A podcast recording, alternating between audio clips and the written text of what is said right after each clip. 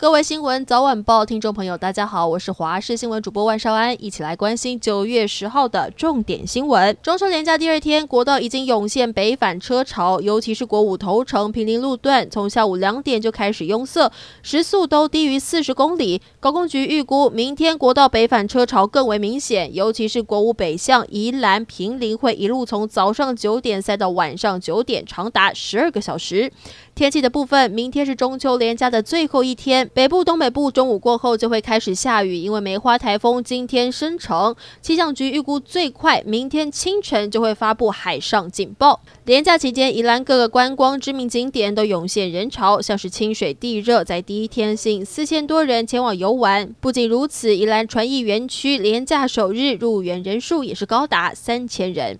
继续带您关心英国女王伊丽莎白二世驾崩，有舆论认为继任的查尔斯三世声望远远比不上母亲。如果他再惹出争议，可能会触发国内废除王室的声浪，或者又再一次掀起苏格兰与北爱脱离英国的独立运动。此外，曾经是大英帝国殖民地的加勒比海国家巴贝多不再承认英国君主是国家元首，甚至有国家打算接下来放弃大英国协的成员身份。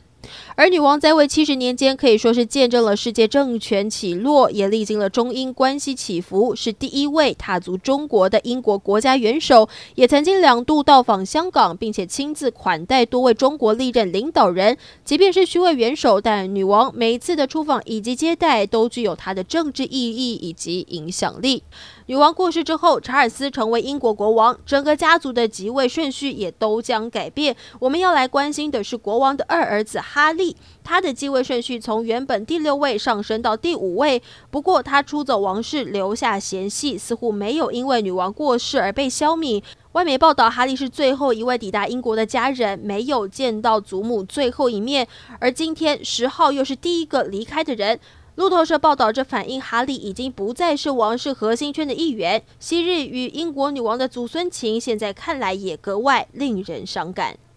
美国联邦众议院议长裴洛西在八月初访台，在国内掀起话题，更引发国际关注。随后也有三个美国的国会议员接力访台，双方关系更加紧密。接下来，美国联邦参议院外交委员会还要审查台湾政策法案，内容包含相当具体的驻美代表处更名，四年内提供台湾四十五亿美元军事援助，确立台湾主要非北约盟友地位。但是，美国行政单位出现不同的声音，认为部分条文令人担忧，恐怕对两岸关系是火上加油。而学者分析，在确立台美关系的同时，还是要谨慎，避免成为中国挑衅的借口。